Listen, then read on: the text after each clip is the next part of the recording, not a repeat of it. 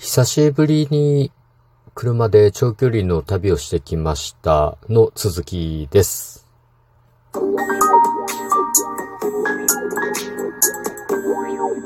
ご機嫌いかがでしょうか？いつもリアクションやお便りなど応援ありがとうございます。178回目の配信です。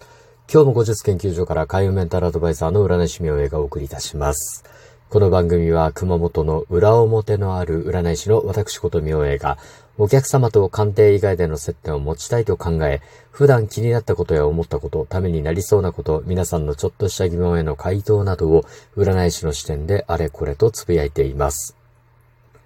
さて、前回は熊本から出雲大社にお参りをしたところまでお話ししましたが、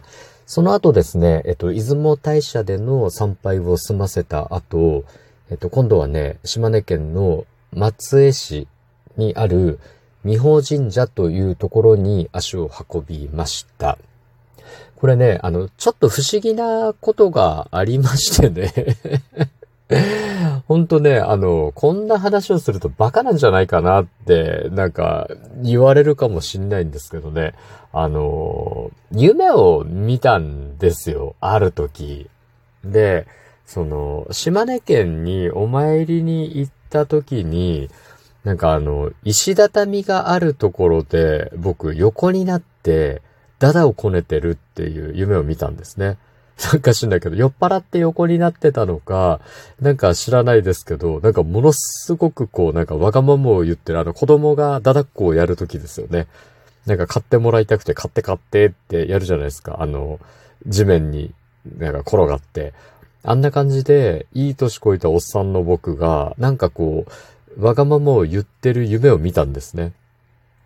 石畳の上で。で、その石畳のあるところの、なんかその横側に、なんか知らんけどそのお社があって、で、そこが何かその恵比寿店がお祭りされてるとこみたいな夢を見たんですよね。で、僕、それ、その、出雲大社だと思ってて、どっかで見たことがある感じがあったので、で、出雲大社の、まあ、横の道とかをね、いろいろ調べて、恵比寿店が祀ってあるとこないかなとかと思ってたんですけど、なかったんですよ。それで、まあもうこれ、7、8年ぐらい前の話になるのでね、なんかもう、あ、なんか変な夢見たんだなと思ってたんですね。で、何かの表紙で、なんかインターネットかなんかで、その、まあ、ちょっと仕事の関係でね、あの、水とか、なんか海水とかに関するお仕事の、お仕事をされてる工場の、まあ、ちょっとお払いのお仕事が入ったもんですから、まあそういうのでこう、なんか、水の神様で水神様だよね。水神様でもなんか海水とかいろんなところの水が混ざってくるから、なんかこう、水神さん、水天とか龍神さんとはなんか違うんだよねって。何をご本尊に立てて沈めていったらいいのかなっていう時に、あ、そうだ、七福神、あの、エビスさんがいたよねっていうような思いがあって、で、その、エビス店をちょっと感情してですね、まあその、その仕事を無事に終えたっていうのがあって、で、その時にそのエビス店様についていろいろこう調べる機会があった時にね、なんかどっかで見たような、その景色が 写真で上がっていたんですよね。でそれが、どうもなんか、恵比寿店の総本宮であると言われている美保神社と呼ばれているとこだったんですね。で、島根県にあると。あれ？と。これはなんか不思議な偶然だなと思って、まあ、行ってみりゃわかると思ってね、行ったんですけど、まあなんか別に僕はその、そのスピリチュアルな体験をするとかね、なんか神様に呼ばれていくとか、なんかそういうノリっていうのがあんまりこう、得意ではないので、なんかこう、修行でご縁があったところはしっかりお参りをさせていただくんですけど、なんかそのほら、神様に声かけられて呼ばれていくっていうのがなんかおこがましくて、僕ごときがね そんなね、もう何十年もそこをこう守ってくださってる、なんかね、あのだ、男神とさんじゃなくて、なんて言うんですか、氏子さんとかね、そういう人たちのおかげでこう、お社って保たれてるし、なんか神職が職員として一生懸命頑張ってくれてるから綺麗で、行ったこともない僕がね、神様に呼ばれるとかってなんかおこがましくてね、なんかその、神社とか行ってよくこう歓迎されてるとか、なんか神様に喜んでもらってるとかってこう言う人いるんですけど、まあいいんですよね。なんか別にそその人たちをこう否定してるっていう話ではないんだけども、なんか僕はなかなかなんかそんな気持ちになれないと言いますか、そうそう、恐れ多いなと、と、なんか申し訳ない気持ちで行くのでね、足を運ばせてもらったんですよね。そしたらね、なんかあの、正式参拝を申し込んで、で、まあ、ちょっとお礼を言いたかったもんですから、申し込んだらもうものすごくね、神職と巫女さんとね、丁寧になんかお参りしてくれたんですよね。うん、良かったです。なんか、まあ、結論から言うとすっごい良かったですね。あの、雰囲気も良くて、拝殿も綺麗で、で、神職もしっかりお参りをしてくれて、巫女さんもその、舞を踊ってくれて、で、あの、雅楽、あの、太鼓とかね、あの、ちゃんとこう、なんていうか、あの、笛を吹いて、なんかこう、いろいろこう、お参りしてくれるんですよね。で、熊本から来た、えー、〇〇がなんとかっていうようなことも言ってくれて、ちゃんとしたね、ご挨拶をしてくれたような感じだったんですね。で、それ終わって、で、なんかその、まあ、少しこう、なんか、昔はこう、賑わってたんだろうなっていうような商店街っぽいところがあって、で、そこがね、夢に見た石畳だったんですよね。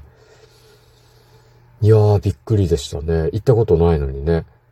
うん。まあもちろんその完全なる再現ではないんですけど、なんかここだっていう感覚があって、で、まあ8年ぐらいずっとね、気のせい気のせいだと思ってたんですけど、なんかこんな不思議なことあるんだなぁなんて思って行ってきましたね。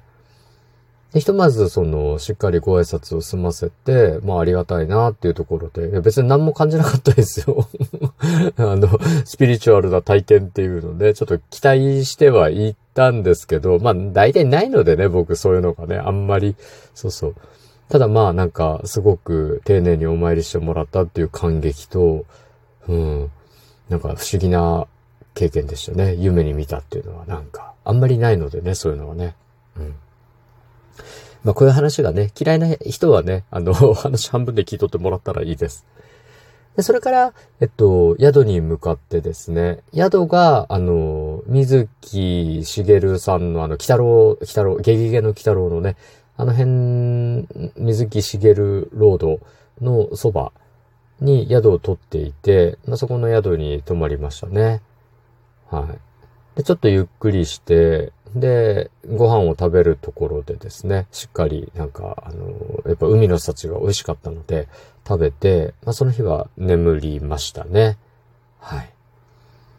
だから熊本から、えー、島根県に着いて、まず日の岬行って、日の岬神社行って、出雲大社行って、それから美保神社に行くっていう工程で、でそれからまあ、えっと、宿に行ったというような感じですかね。あ、で、ベタ踏み坂っていうのがあるんですよね。ちょっとなんか正式名称忘れちゃったんですけど、ベタ踏み坂も行ってきました。